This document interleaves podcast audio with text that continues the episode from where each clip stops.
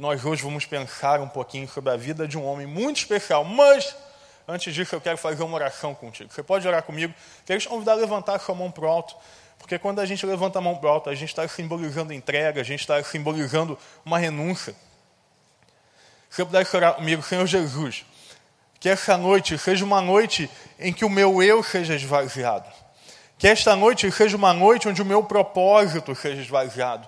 Nessa noite nós entregamos a Ti os sonhos, a Ti as expectativas, nós entregamos a Ti, Deus, as nossas carreiras, nós entregamos a Ti os projetos, entregamos a Ti a família, entregamos a Ti o nosso chamado, entregamos a Ti, Senhor, o ministério que o Senhor nos deu, nós o devolvemos ao Senhor, para que o Senhor possa fazer de acordo com a Tua vontade. Nós oramos no nome de Jesus. Amém. Amém. Então, abra a sua Bíblia aí em Atos capítulo 2. Atos capítulo 2 num tempo onde tanta gente posta sobre a Bíblia, mas não lê, a gente vai ler ela, um versículo muito curto, algo que Deus falou no meu coração essa semana, que talvez seja o versículo mais curto, eu vou pregar na história aí recente, curta do meu ministério, Atos capítulo 2, versículo 14.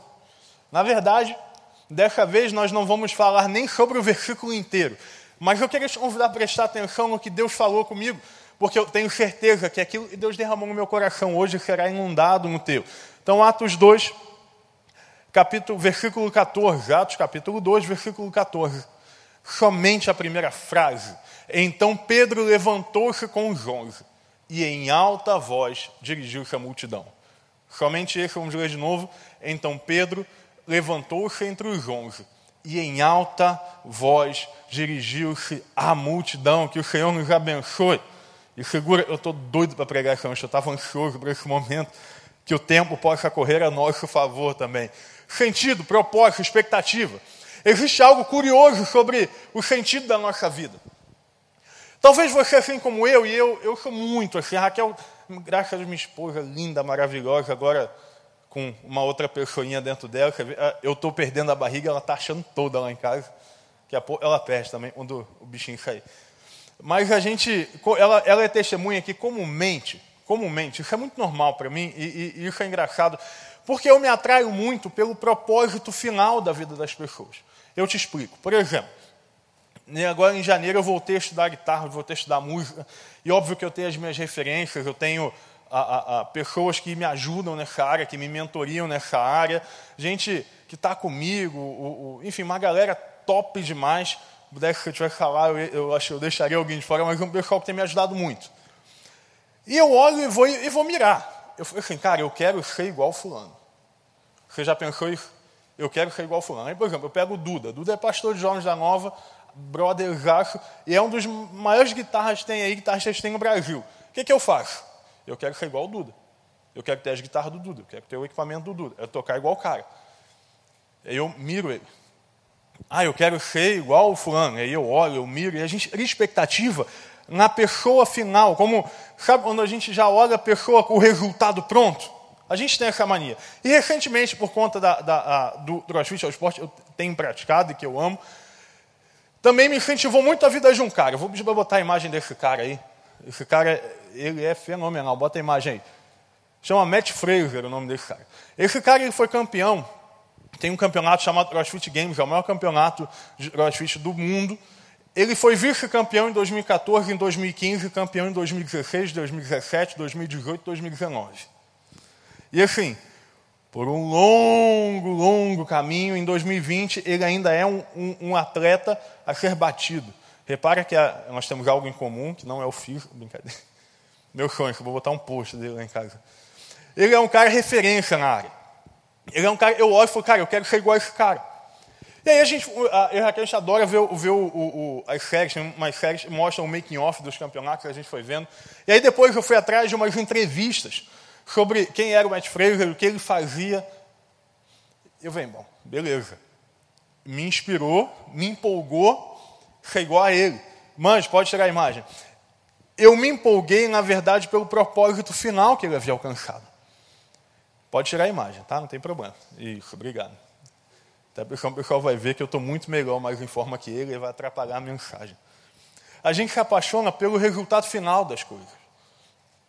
A gente se apaixona, a gente olha o momento que as pessoas estão cumprindo o seu propósito e nós miramos aquele momento.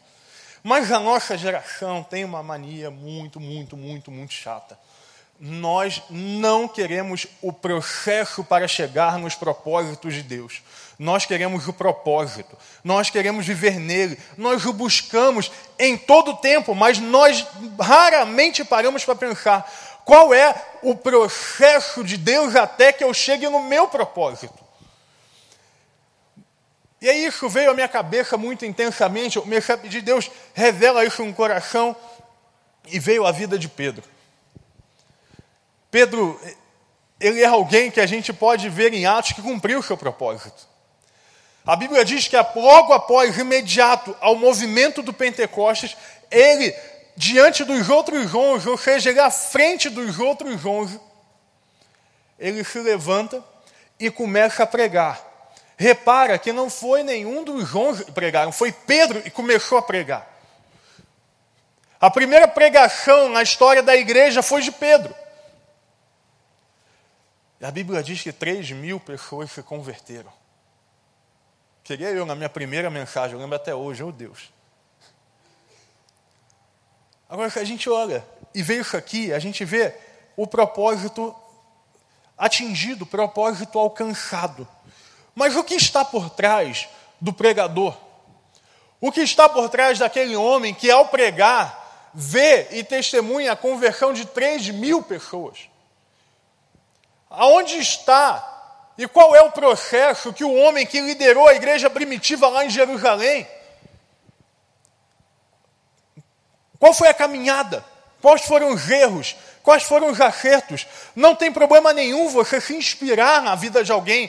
Busque referenciais, referenciais saudáveis, mas não se esqueça que eles não chegaram lá de forma instantânea. A vida não é que nem um miojo. A vida não é que nem uma, um, um, download rápido de um story e atrás de 5 segundos você já está tacando o celular na parede. A vida é muito mais do que as, o, as, frases motivacionais que a gente vê pessoas postando. Acorde de manhã cedo e, e busque o seu propósito. E, raro a gente dá valor. A vida é muito mais do que isso. E aí eu fui atrás, eu li os quatro evangelhos, li Atos, li primeiro, segundo Pedro, para tentar entender um pouquinho da história desse homem, para tentar entender um pouquinho do processo que fez Pedro chegar a Atos capítulo 2, versículo 14. E aí eu me deparei com pelo menos três lições que eu queria te convidar a prestar atenção nelas. Primeira coisa, primeira coisa que nós precisamos aprender para chegar no propósito, para viver o sentido que Deus tem para nossa vida é entender que nós, escute isso, necessariamente vamos deixar algumas coisas para trás. Nós necessariamente vamos deixar algumas coisas para trás. Pedro nasceu, fato, numa família pobre. Pedro nasceu na pior, no pior nível da sociedade romana. Na época, Roma ela tinha o que seria para a gente classe A, classe B, não era muito bem assim dividido, mas ele era colocado na última esfera da sociedade. Pedro era a ralé. Ele nasceu para ser pescador e ele seria pescador até morrer. Era assim que funcionava.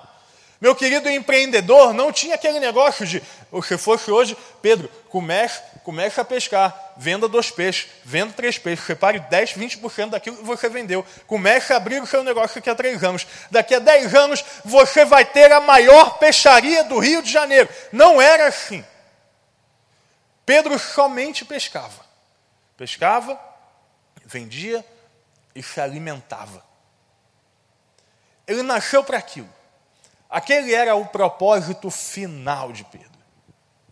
Sabe quando nós estamos caminhando na nossa vida, nós muitas vezes achamos que aquele momento imediato é o verdadeiro propósito. Você já pensou nisso? Você está comigo aí? Você já pensou nisso?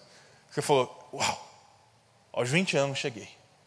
Aos 30 anos, cheguei, estou lá. Esse é o propósito final de Deus para a minha vida. E aí nós vemos a nossa vida toda para aquilo. De repente, Deus faz assim, ó. Falei, ué, mudou tudo. Eu tenho certeza, eu vim onde estava onde tava em Natal, ele não planejava morar no Rio de Janeiro. Quando você estava ali no teu terceiro ano, ou talvez você esteja nele, nós vemos que o Senhor faz umas verdadeiras mudanças na nossa vida e nos leva para lugares que nós nunca imaginamos. E nos apresenta pessoas que nós nunca pensamos conhecer. Pedro estava ali entendendo e determinado que aquele era o seu propósito final. Ele era um pescador, ponto. Mas, na primeira série de mensagens de Jesus, no primeiro momento, Mateus conta, logo depois Jesus passou pelo deserto, ele foi a Cafarnaum, cidade litorânea. Quem que ele encontra? Pedro. E como ele encontra Pedro? Pescando. Sabe, o Senhor ele vai ao encontro de nós, mesmo quando nós não estamos indo de encontro a Ele. Isso é lindo. Às vezes nós estamos mirando e fazendo coisas que Deus não está aprovando ou que não é o caminho final, o propósito final que Deus tem para nós. Mas mesmo assim, Deus vai ao seu encontro. Deus vai rumo a você, mesmo que você não esteja vivendo o seu propósito, e te chama, e te convida. Ele vai até Pedro, Repare isso, a Bíblia não diz que Pedro vai até Jesus, mas Jesus vai até Pedro. É a história de um Deus que tem um amor em movimento, sabe? Ele vai até Pedro, ele fala: Ei, ei, eu vou lhe fazer pescadores de homem. Sabe o que Jesus fez naquele momento? Jesus transforma completamente o sentido de Pedro. Deus pegou a vida de Pedro e jogou para o outro lado. Deus pega a vida de Pedro, talvez projetada. Seu pai era pescador, seu irmão era pescador, seus filhos seriam pescadores. De repente ele diz: Ei, eu estou interrompendo o propósito que você acha. Eu estou interrompendo o propósito pelo qual você caminhou até hoje. Ei, eu estou dando uma promessa para você de que você será um pescador de homens. Eu estou transformando toda a projeção que você havia feito. Na primeira palavra, logo de cara, no primeiro entendimento, Jesus ele pregava o seguinte: a primeira mensagem de Jesus, arrependam-se, o reino de Deus está próximo. A mensagem de Jesus, a conversão, é uma metanoia, é uma mudança total de mentalidade. Eu não posso seguir a Jesus e dizer, ah, nada está mudando na minha vida, nada mudou na minha vida. Eu comecei a igreja, eu comecei a frequentar uma célula, eu até fui batizado, eu comecei a ser discipulado, eu fiz conhecendo Deus, eu comecei a ler a Bíblia, eu comecei a fazer o estudo, eu comecei na escola bíblica, mas a minha vida não não foi transformada. que bom, você leu sobre Jesus, você estudou sobre Jesus, mas você não teve relacionamento com Jesus. Porque quando Jesus vem ao meu encontro, onde Jesus vai ao seu encontro, a sua palavra é uma palavra de transformação. Desculpa, eu não acredito em pessoas que dizem ter vida um Deus e mantêm a mesma vida durante anos. O que, que mudou? O que, que você tem de novo? Outro dia eu falei lá na célula, gente, vamos falar e compartilhar uma palavra, algo que Jesus falou novo para você. Eu quase fiquei irritado. Porque nós, e começando de mim, não, porque lá em 1900, não 1900, eu não era nascido nessa época, mas lá em 2000, mais contextual para mim, lá em 2000, Jesus falou comigo quando eu era criança, quando eu estava lá, meus 12 anos, que um dia, talvez, quem sabe, gente que vive de profecia passada, gente que vive de história, gente que é um verdadeiro museu da fé, sabe? Tem lá na prateleira. Aqui eu tinha 12 anos, aqui eu tinha 14, aqui eu tinha 15, e ficou por aí. Está aqui a história do relacionamento com Deus da minha vida. Que isso? O relacionamento com Jesus é uma mudança total e contínua. Nós precisamos deixar coisas para trás. O que Pedro fez foi deixar toda a construção da sua família, todo o propósito para trás. Afinal, para viver a promessa, para viver no sentido, eu preciso deixar coisas para trás. Mas existe uma segunda coisa que Pedro me ensina e essa, essa é demais. Essa aqui, eu falei para os coordenadores lá essa semana, eu, eu escrevia, eu estava preparando a mensagem, eu chorava dentro da minha sala. De tão forte que é isso aqui, tão simples. Pedro vivia as promessas. Simples, né? Pedro deixou coisas para trás e Pedro vivia a promessa. Você imagina o que é você ter a tua vida toda projetada um pescador e de repente Deus fala assim para você, ó, ei, sai daí, olha para cá, sai daí. Larga tudo que você projetou e vai para lá. Sai da direita e vai para a esquerda. Deixa essa carreira, deixa essa faculdade para lá. Faz outra. Ou como falou comigo, ei, sai da faculdade, abandona os sonhos, abandona o estágio, abandona os promessas e vai se preparar para o ministério. Para que isso seja real, você precisa viver as promessas. É a segunda parte do processo. Eu preciso entender que Jesus vai mudar e Ele vai sim transformar coisas na minha vida e eu vou ter, deixar coisas para trás. Mas para que eu deixe coisas para trás, eu preciso viver a promessa intensamente. Pedro só tinha uma garantia: a promessa. E como ele acreditou naquela promessa? Porque naquele momento, certamente, ele entendia quem era Jesus. Ah, pastor, mas depois ele falou que ele, a gente vê na Bíblia, ele foi conhecendo cada vez mais, é claro, é assim com a gente. Ninguém converte e vira o sabichão da Bíblia. Uau, oh, sabe o guru, um, dois meses convertido. Não, não é assim que funciona. A jornada na fé, ela, ela, ela guia a gente, ela ensina a gente. Isso é normal. Mas Pedro tinha reconhecido que Jesus era Deus, ele sabia. Nós precisamos confiar nas promessas. Sabe o que é engraçado? Existe uma coisa muito hilária hilária, para não dizer triste no meio evangélico, no nosso meio, que você é evangélico, você pode ser chamado de protestante, mas você vive o evangelho, você é nascido, criado para viver o evangelho, você é evangélico. Nós vivemos a promessa de Deus pela metade. Eu vou, eu vou te ajudar a entender. Você vai, você está orando. E aí os crentes que leem a Bíblia começam a recitar versículo, né? Você já fez isso? Eu faço isso, é lindo. Isso é importante. Só que a gente cita parte dos versículos. Por exemplo, lá em Jeremias, quem nunca leu, compartilhou, orou ou recebeu como palavra, porque sou eu que conheço os planos que tenho para vocês, diz o Senhor. Planos de fazê-los prosperar e não de, de lhes causar dano. Plano de dar-lhes esperança e um futuro. Quantos já oraram dessa forma? Quantos já leram esse texto? Você já leu, você conhece esse texto? Esse texto é conhecido, isso é uma promessa. Mas você sabe o contexto dessa promessa? Um versículo anterior. Assim diz o Senhor: Quando se completarem os 70 anos da Babilônia, eu cumprirei a minha promessa em favor de vocês, de trazê-los de volta, porque sou eu que conheço os planos que tenho para vocês. Essa promessa foi proferida em momento de cativeiro. Essa promessa não foi proferida num tempo em que estava tudo bem. Mas a gente recebe e espera o quê? Que fique tudo bem. Porque é Deus que conhece os planos para mim, aleluia. Mas e quando as promessas elas são repletas de cativeiro? E quando para atingir a promessa você precisa encontrar Deus lá dentro do cativeiro? Essa promessa revelada por Jeremias, ela foi revelada no momento do cativeiro. E será que no momento aqui de pandemia Deus tem dado palavra para você? Será que no momento de pandemia Deus tem dado profecia para você? Será que no tempo de pandemia Deus tem colocado algo novo sobre a tua vida? Porque é isso que Deus faz. Por que esperar a pandemia passar para continuar vivendo as promessas? Eu não preciso. Porque ter medo, e parece para alguns o coronavírus só atinge a igreja. Porque o mercado check, o shopping check, a praia, check. Academia, crossfit, seja o que for, check. Condomínio, ok. Churrascada, nem se fala.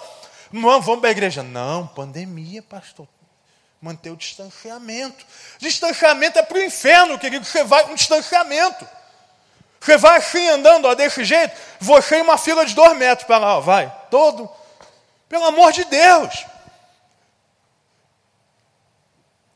Será que nós não podemos dizer, no meio da pandemia, no meio do cenário de morte, pois eu sei os planos que tenho para vocês, planos de fazê-los prosperar. Está falindo, Deus tem planos de prosperar. Está com fome, Deus tem planos de prosperar. Está morrendo no hospital, Deus tem planos de prosperar. Mas a gente vive a promessa pela metade, aí a gente não lembra disso. Ou então Pedro, Paulo, Paulo, Paulo, vamos para Paulo, Paulo, eu adoro Paulo. Segundo Coríntios, Paulo diz o versículo mais dito pelo movimento Youth Gospel Brasil, né? Galera mais nova adora isso aqui, posta. Quando fala assim, a minha graça é suficiente para você, pois o meu poder se aperfeiçoa na sua fraqueza. Uau! Que promessa! Uau. Quando eu sou fraco, ele é forte. É. Mas você sabe quando, onde é que Paulo estava? Você tem noção? Você lê a Bíblia. Se você ler a Bíblia, você vai saber que Paulo estava falando de um espinho na carne. Hum. Paulo estava falando que tinha um espinho que Deus não iria tirar. Hum. No meio da fraqueza, no meio da dor, o homem revela a promessa que inundou e inunda os nossos dias.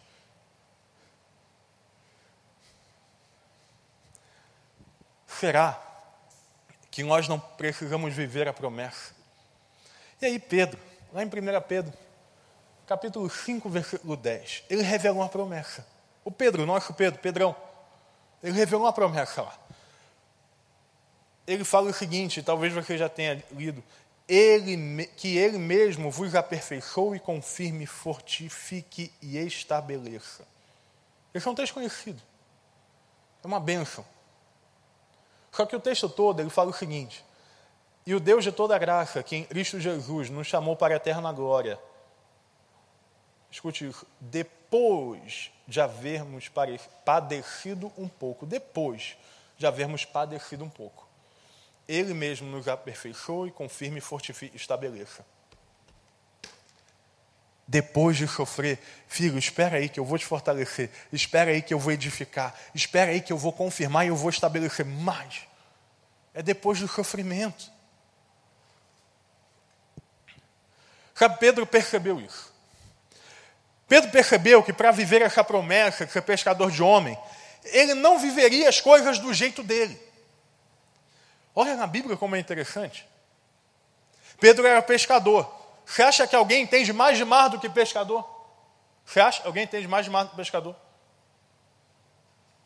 Começa a bater o vento, começa a bater água, Pedro se desespera. Quem vai salvar ele? Jesus. Não era da forma dele. Os soldados cercam Jesus. Pedro, é comigo. Pega uma faca, corta a orelha do soldado. Mas enquanto ele arrancava a orelha do soldado, Jesus colocava a orelha do soldado. Você quer viver as promessas? Você quer entender esse sentido? Vamos junto. Vamos viver isso de uma forma extraordinária. Mas aqui, não vai ser do seu jeito. Deixa o mimimi de lado. Deixa o choro. Deixa o ranger de dente. E começa a perguntar: Deus, qual é o seu jeito? Qual é a sua forma? Deus, qual é o seu caminho? E pode ser que o caminho de Deus seja contrário à sua vontade. Tudo bem.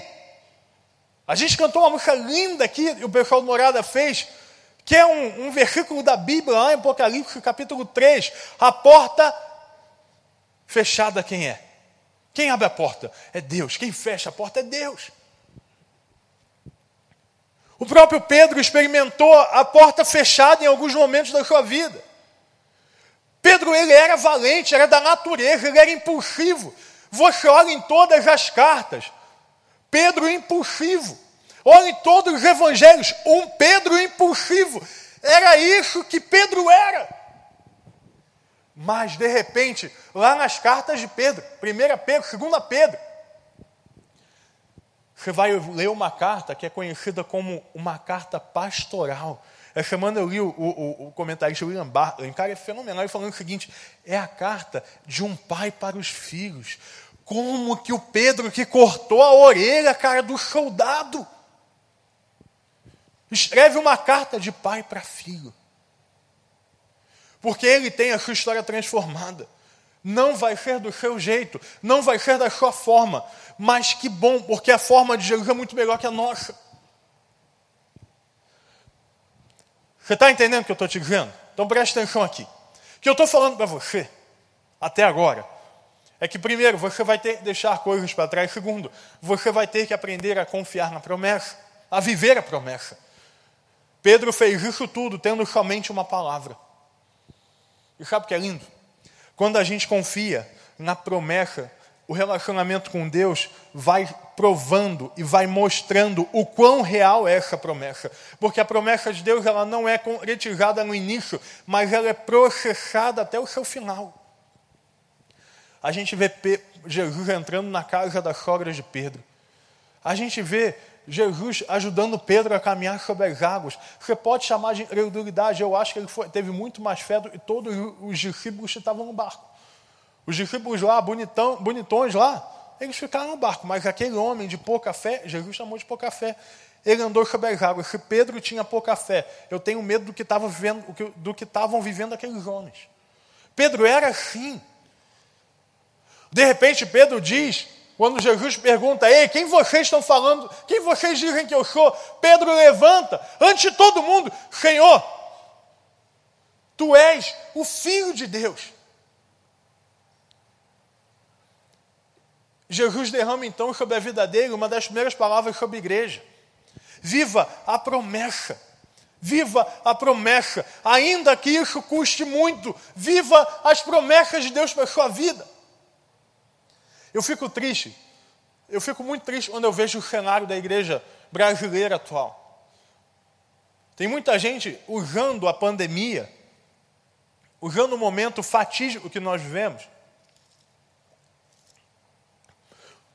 um dos momentos mais tristes, ou talvez o mais triste da nossa história moderna, para poder, então, de fato, tomar uma decisão de se afastar de Jesus. Gente que está dizendo que não pode sair. Gente que está dizendo que não tem como é, é, é, assistir o culto, a não ser que seja pela internet, é claro, tem pessoas em situações reais como essa. Mas desculpa, deixa eu denunciar aqui um, um quase que um processo de esfriamento, onde muitos se acostumaram a ser servidos dentro de casa onde parece que o Evangelho virou um canal de YouTube e Jesus virou um blogueiro que posta as suas mensagens. Nós achamos que seguir a Jesus e viver as suas promessas é ouvir, anotar, compartilhar, curtir um vídeo e seguir um canal. Gente, isso é ferramenta, isso é maravilhoso, mas é ferramenta. Vamos lá. O que é uma matilha? Uma matilha é um conjunto de lobos. O que é uma manada? Um conjunto de elefantes. O que é uma horta? Eu, não, eu sei talvez você tenha uma horta em casa só com manjericão, mas em geral, em geral, hortas são, assim, é, é, são várias, tá? Então, eu falava, eu tinha uma horta, tinha manjericão verde, manjericão roxo, era tudo que é tipo de manjericão tinha ali. Não era horta, é horta, é plantação de manjericão. Horta é um conjunto, um conjunto de plantações. O que é igreja? Conjunto de. Pô, você está de máscara, mas eu consigo ouvir. Vamos lá. Conjunto de pessoas. Será que a internet substitui o valor da igreja? Ah, mas eu posso ser igreja na internet. Amém, eu creio nisso. Eu creio profundamente nisso. Você só não pode substituir a igreja pela internet, mas você pode ser igreja na internet. Você só não pode substituir. Porque tem coisa que Deus faz no sofá da minha casa. Tem coisa que Deus só faz aqui. Você sabia que Jesus ia para o templo? Jesus ia para o templo. Em Atos fala que o evangelho crescia no templo e nas casas. O templo saiu da sua existência no ano 70, quando ele foi destruído. E talvez hoje muitos estejam destruindo o templo de Deus. Sim, você é casa de Deus, o Espírito Santo habita em você, mas você foi criado para viver em comunidade. De novo, você pode ser igreja pela internet, você só não pode substituir a igreja pela internet. São duas coisas diferentes. Viva a promessa. Deus tem promessa na tua vida enquanto igreja. Amém? A banda pode até subir já. Eu já vou caminhar para o final para a gente não estourar o horário. Então, vamos lá. Primeira lição que Pedro nos deu para vivermos o propósito. Lembra? Pedro lá pregando em Atos capítulo 2. A mensagem, uma das mensagens mais lindas da história, a primeira mensagem da história da igreja. A gente olhou para a vida dele e viu Jesus chamando ele do barco. Ok. Primeira coisa, as coisas vão mudar. Não será do nosso jeito, você precisa deixar coisas para trás. Segunda coisa que a vida de Pedro nos ensina, nós precisamos viver a promessa. Olha que lindo, Pedro viveu a promessa e chegou em Atos 2. Atos 2 era a promessa de Pedro, em que ele seria pescador de gente. Depois de nós vivermos a promessa inteira, isso, ó. Depois da gente viver a promessa inteira, aí o propósito de Deus começa a se revelar. Mas, eu, eu ia semana uma coisa muito interessante. Jesus conta a parábola do semeador, certo? O semeador saiu a semear. E ele vai falando dos diferentes tipos de solo. Olha que incrível isso. Quem semeia? Deus. Deus semeia incondicionalmente, tá bom? Deus sempre vai até nós. Deus sempre nos chama. Se você estiver no mais alto ou mais baixo abismo da sua vida, se você estiver se achando um lixo, Deus vai ao seu encontro e muda a história da sua vida. Ele vai semear, ele solta a palavra, ele solta a profecia na tua vida. Ele vai dando palavras proféticas que vão transformando a sua história.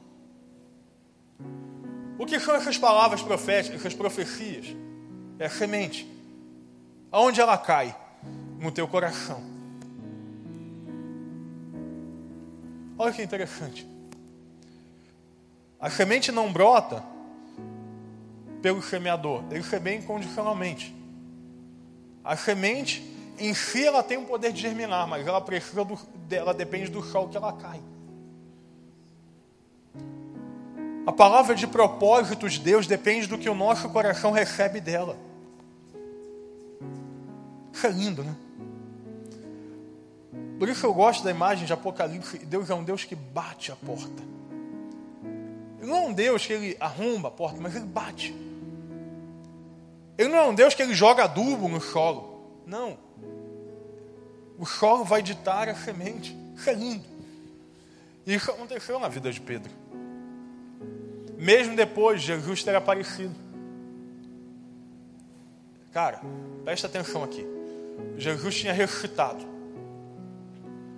Jesus já tinha atravessado parede. Ele fez o que ele disse que faria. Mas, num período ali ocioso, e como é ruim o período, a gente fica ocioso, né, sem produzir nada. Pedro, já sei, vou voltar a pescar. Lá em João capítulo 21. Vou voltar a pescar. Pedro, naquele momento, faz o quê? Ele vai contra a promessa que Deus já tinha dado. Ele vai contra o propósito. Sabe aquela vez que você foi contra o propósito? Pedro também foi. Eu já fui várias vezes. Pedro vai de encontro àquilo que Deus falou para ele, tá bom? E de repente, enquanto ele está lá pescando de novo, ele avista de longe quem? Jesus. E aí, João capítulo 21 conta para mim o que é o momento mais lindo da vida de Pedro.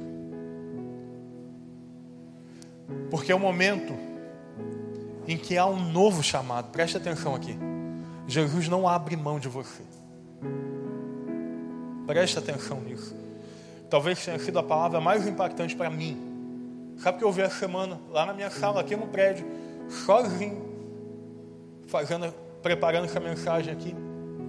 Deus não abre mão de você.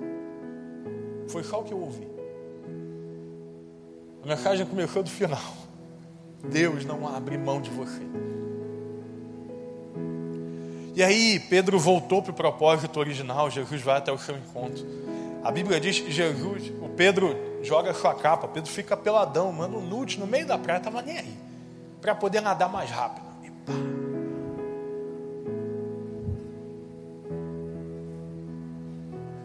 Ele chega até Jesus.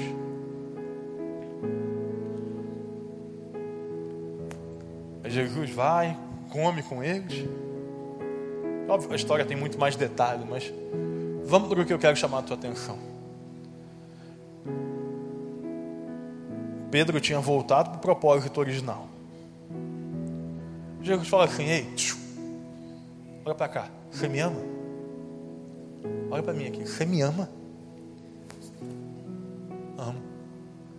Então, cuida das minhas ovelhas. De novo, estou falando com você. Você me ama?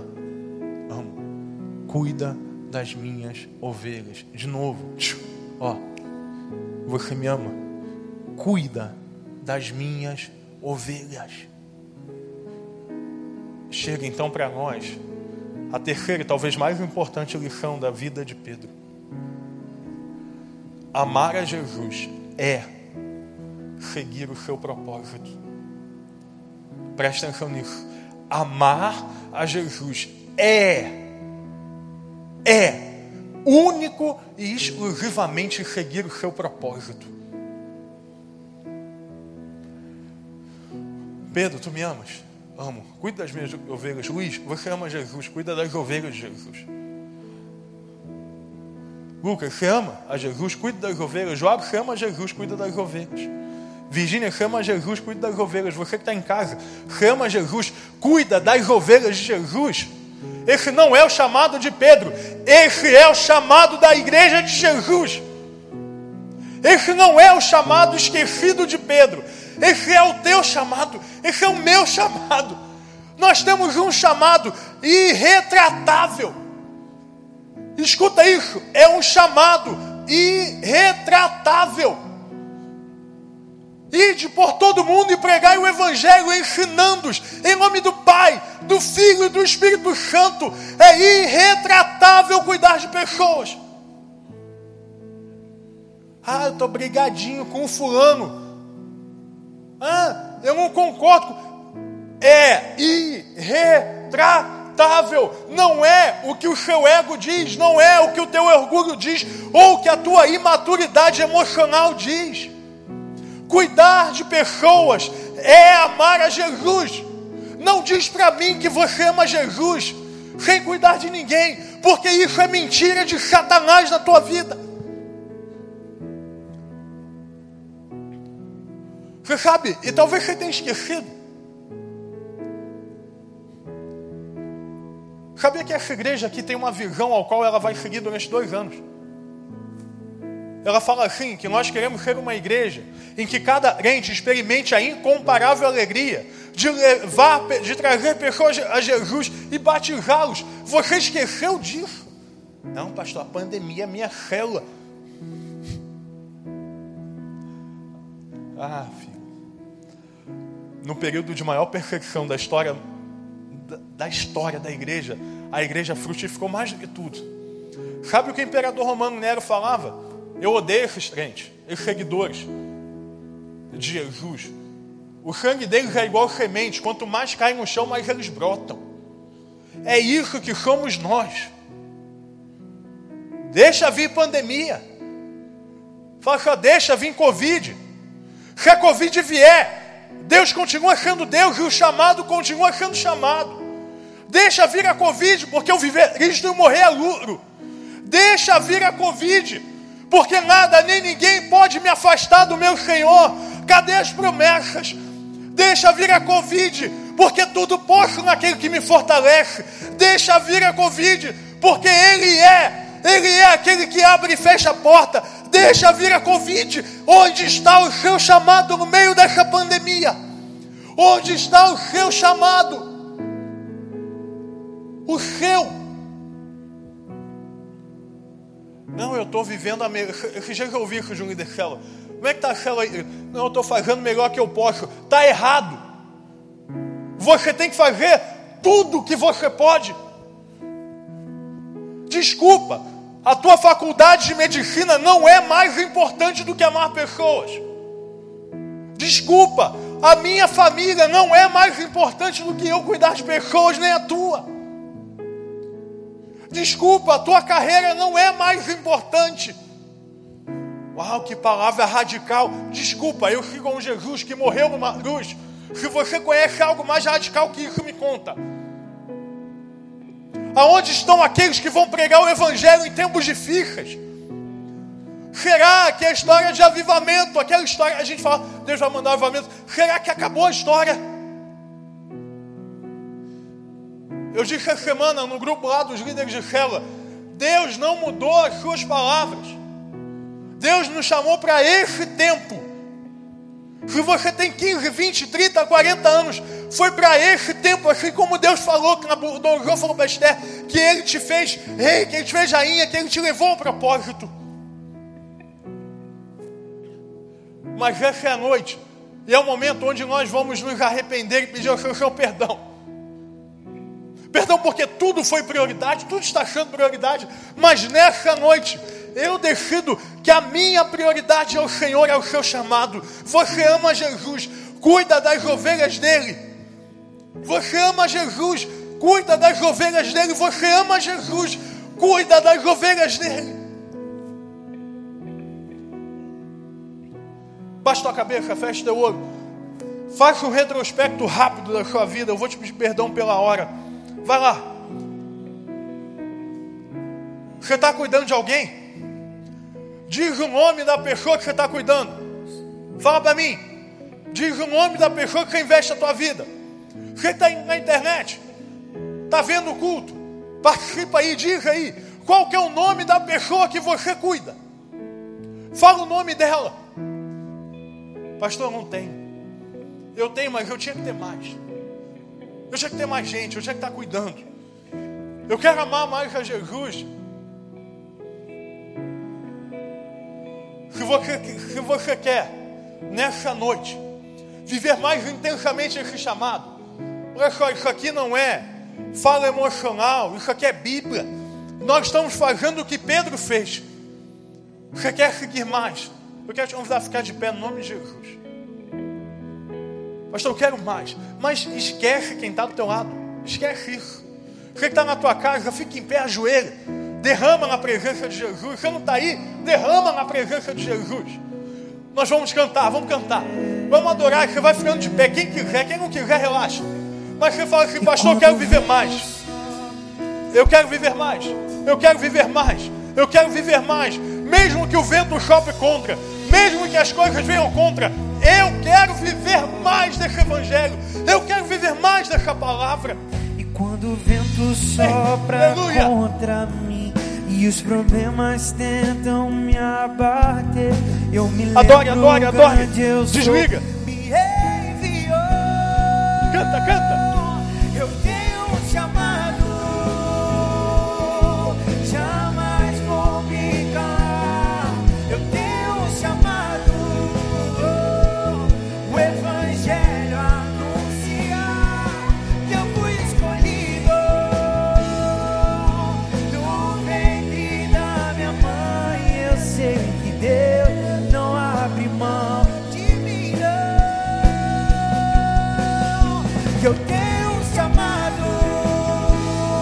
Declare Jamais vou me Puder, levante as suas mãos. Eu tenho um chamado. Isso, é fácil.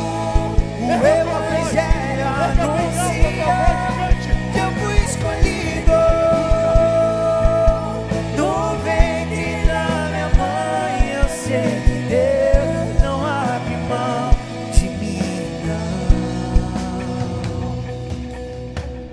Pastor, eu estava longe. Eu não sei como voltar. Você só vai declarar para que toda a terra ouça: Eu voltei. Sabe aquele negócio que o Cristiano Ronaldo faz? Fala, eu estou aqui quando faz gol. Você vai olhar para o Instagram, vai olhar para a tua família com medo. Você vai olhar a tua faculdade com gente indo para o inferno e falar: Eu estou aqui para pregar o Evangelho. Eu cheguei nessa casa. Eu cheguei aqui nessa família. Eu cheguei nesse trabalho. Eu cheguei nessa empresa. E eu vou pregar o Evangelho. Deus, muito obrigado. Porque o Senhor nos chama. Deus, obrigado porque temos o mesmo chamado de Pedro. Deus nos leva a liderar movimentos que vão influenciar pessoas. Nos leva a te amar de todo o coração.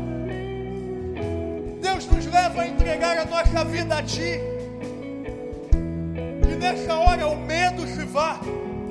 Que nessa hora as palavras de derrota se vão.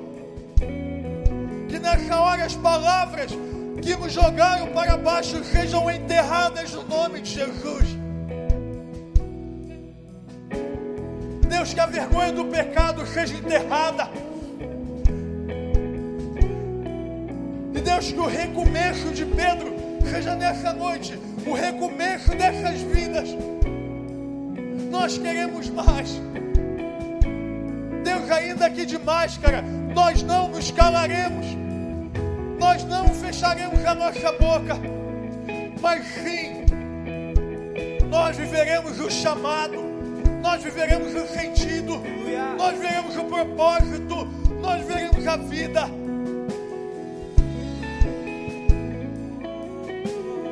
Deus, e ainda, e ainda, e ainda que os ventos sejam contrários, nós prevaleceremos no nome de Jesus. Recebe essa palavra, querido, ainda que o vento seja contrário, você prevalecerá no nome de